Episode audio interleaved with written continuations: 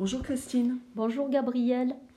Alors les dernières conversations, on a abordé euh, toutes les clichés, donc les causes de souffrance euh, dans la philosophie du yoga. Et qu'est-ce que le yoga peut nous proposer pour, euh, en abordant par rapport à ça?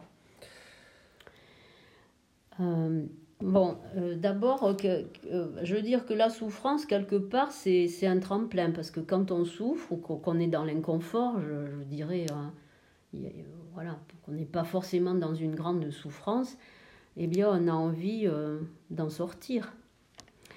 Et euh, au début du deuxième chapitre, eh bien, Patanjali nous dit, ben, si vous n'êtes pas content de votre sort, si vous voyez qu'il y a quelque chose qui vous donne de l'inconfort, eh bien, il n'y a pas 36 solutions, il faut agir. Et euh, à ce niveau-là, il va commencer à définir le yoga de l'action, qu'on appelle le Kriya Yoga. Kri, enfin Kriya Yoga, ça vient de Kri qui est agir. il est euh, défini comme un yoga préliminaire qui consiste évidemment à aller de l'obscurité vers la clarté. Et ça, ça nécessite un travail, des efforts. Donc Patanjali, euh, son message, c'est qu'il nous dit, ben, euh, le bien-être intérieur, si je peux dire comme ça, ça nécessite de s'engager, ça nécessite de faire des efforts, ça nécessite d'aller dans l'action. Mais ce n'est pas n'importe quelle action. Et il va définir le Kriya Yoga selon trois axes. Donc le premier de ces axes, c'est tapas. Tapas, ça veut dire chauffer. C'est euh, chauffer par exemple un métal pour en retirer euh, euh, ce qui est précieux, ou bien c'est aussi par exemple l'acte de cuisiner. Donc ça veut dire que quand on met en place tapas, il y a une transformation qui s'opère. Il y a quelque chose qui va changer. Tapas, c'est euh, c'est en lien avec l'élimination, c'est purifier le corps et le mental. C'est mettre en place un effort, mais c'est pas n'importe quel effort, c'est un effort juste, un effort intelligent, un effort qui est, calculé en fonction de ce que l'on est, de ce que l'on peut faire. Ça nécessite de s'impliquer, comme je l'ai déjà dit, ça nécessite de la persévérance. C'est accepter certaines règles, mais ne pas y être soumis. Ça veut dire qu'il est nécessaire d'avoir quand même un minimum d'esprit critique et que c'est important de garder notre autonomie. Donc c'est agir pour nettoyer le corps apaiser l'esprit, mais aussi pour nous renforcer. Et en ce sens, la pratique, eh bien, c'est ce, c'est ce que fait la pratique du yoga. C'est-à-dire que quand on se met sur notre tapis, on fait des exercices dans lesquels on cherche une harmonisation du corps, du souffle et du mental. Et ça, ça a un effet sur ce que l'on est, même dans l'instant. C'est-à-dire qu'à partir du moment où on commence à pratiquer, ou on sort de la pratique, eh ben, on n'est déjà plus le même parce qu'il y a quelque chose qui s'est nettoyé, qui a ouvert un espace. Mais c'est pas euh, l'effort pour l'effort, c'est aussi l'effort pour comprendre quelque chose. Tu as, évoqué le mot discipline. Pourquoi euh, la discipline?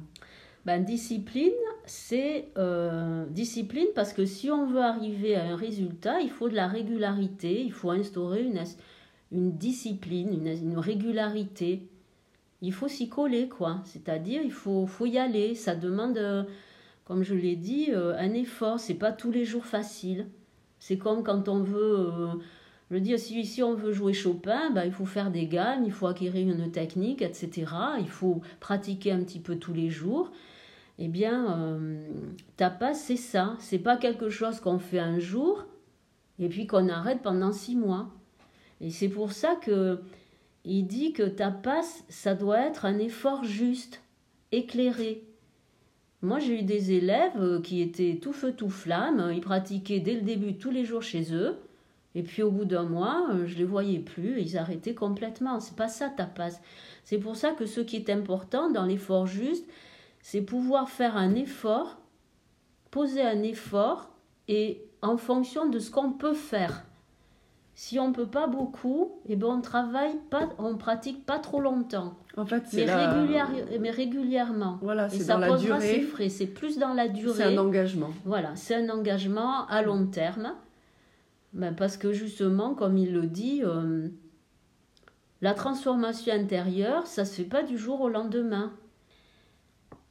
Euh, quand on se met sur son tapis pour pratiquer, à un moment donné, eh bien, on peut être, euh, on peut être amené, enfin on est souvent amené à se poser des questions, même si ce sont des, questions d'ordre pratique.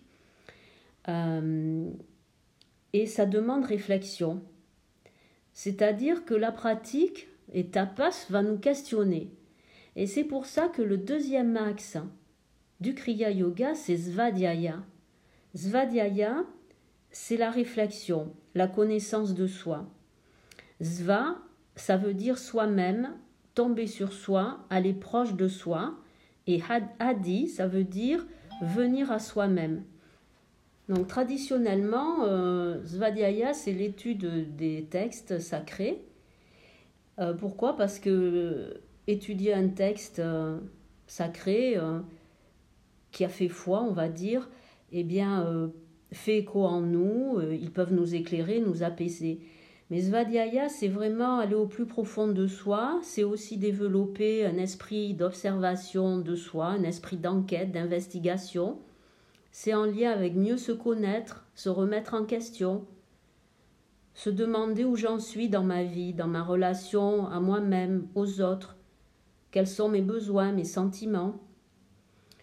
Euh, Svadhyaya, en aucun cas, c'est accumuler des connaissances, mais c'est plutôt quand j'ai tu dis quel texte ou quand je fais telle pratique, comment ça me touche dans ma vie?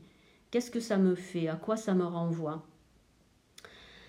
Pour tapas, mon professeur disait toujours que tapas, c'est prendre appui sur un support extérieur, c'est-à-dire tout ce qui peut m'amener à l'intérieur de moi, à une connaissance, à faire que quelque chose prenne moins d'espace. Ça peut être une pièce, une, je veux dire, faire une diète, euh, s'appuyer sur quelqu'un, sur un conseil.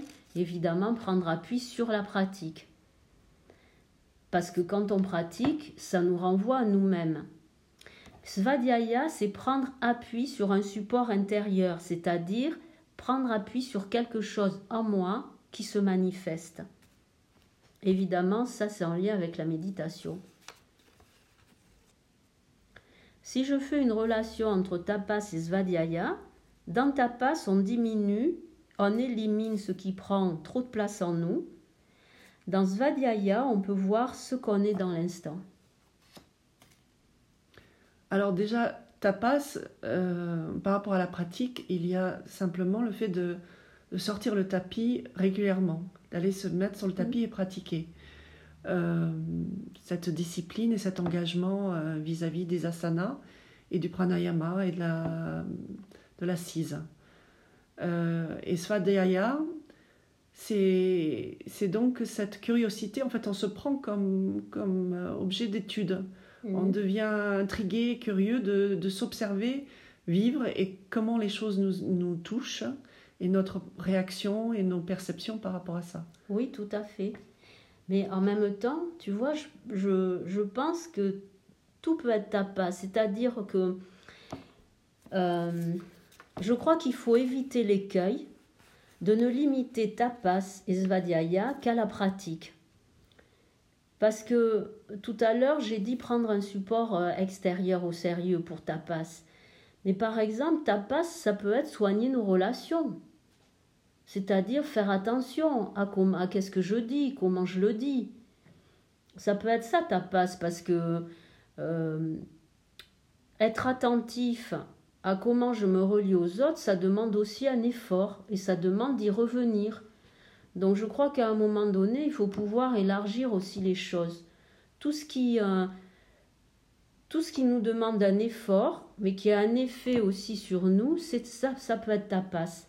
Mais dans le cadre du yoga, enfin, dans le cadre du yoga de l'action, en tout cas, évidemment, euh, il parle de la pratique et de l'élimination. Donc en fait, tapas, c'est faire le ménage, euh, faire le ménage en soi. Oui, tout à fait. C'est faire le grand nettoyage de printemps. pour que quelque chose de neuf advienne en soi. Donc le troisième axe du Kriya Yoga, c'est Ishvara Pranidhana. Euh, en fait, euh, Ishvara Pranidhana, c'est accepter qu'on maîtrise pas tout, qu'il y a des inconnus et qu'à certains moments, eh bien, on peut poser une action et on n'obtient pas le résultat escompté. Euh, donc, Ishvara Pranidhana, en fait, ça veut dire l'abandon du fruit de ses actes au Seigneur. Alors bon, il ne s'agit pas de parler de Dieu ou d'autre chose, hein, mais c'est juste que cette, cette traduction de Ishvara Pranidhana, ça explique qu'au-dessus de nous, il y a quelque chose qui décide et qu'on ne sait pas du tout quel va être le résultat de nos actions. Il y a des vérités qui nous dépassent. Euh, c'est nécessaire d'accepter de ne pas tout comprendre. On peut dire aussi que c'est le relâchement dans l'action, parce que ce qui est important, c'est souvent quand on agit, on, peut être trop dans le but. Ishvara Pranidhana, c'est être là au moment présent et accueillir les choses telles qu'elles sont. Et c'est surtout faire confiance à la vie. Et euh, quand on, met en place tapas et svadhyaya, même si nos actions ne sont pas celles qu'on voudrait, il y a quand même quelque chose en nous qui fait son chemin malgré nous. Et ça, je pense que c'est euh, qu'on peut vraiment le voir dans la pratique. Donc, Peter, son commentaire, c'est prendre appui sur ce qui porte la relation. C'est-à-dire, il y a, quand je pratique, il y a moi, il y a la pratique, et ça, ça fait comme une troisième, enfin, ou une deuxième relation, une troisième relation qui a quelque chose de plus grand que nous. Par exemple, ça peut être la tradition. On s'en remet à quelque chose qu'on ne connaît pas et qu'on ne maîtrise surtout pas. C'est ça, Ishvara Pranidhana.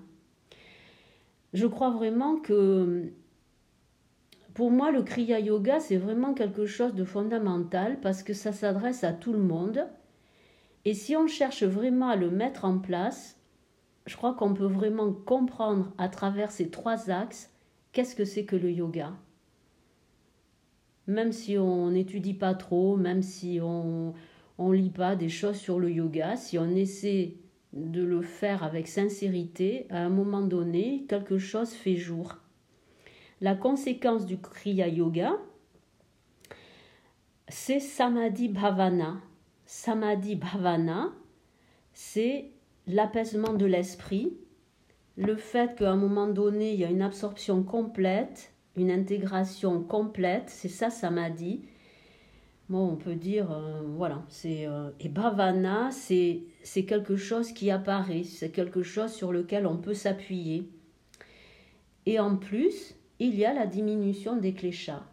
Donc quand on met en place le Kriya Yoga, eh bien, on obtient non seulement une qualité d'attention particulière, mais en même temps la diminution des causes de la souffrance. Dans le Kriya Yoga, faut pas voir qu'il y a d'abord Tapas, Vadhyaya et Pranidhana. Non, les, trois travaillent de concert. Et on peut le voir dans une pratique, parce qu'on se met sur son tapis, on fait des postures, mais en même temps on est questionné, et en même temps, à un moment donné, il y a, un relâchement, un apaisement. Voilà. Et il y a Pranidhana. Le Kriya Yoga est donc euh, comme une boîte à outils. Voilà, tout à fait, dans laquelle on peut, on peut puiser. Et le but du Kriya Yoga, pour résumer, c'est de diminuer les perturbations mentales, de s'en affranchir pour apaiser l'esprit et développer plus de clarté. Voilà. Merci beaucoup, Christine, pour ben, cette merci explication. Merci, Gabriel. Et puis, écoute, à bientôt. Hein. À bientôt.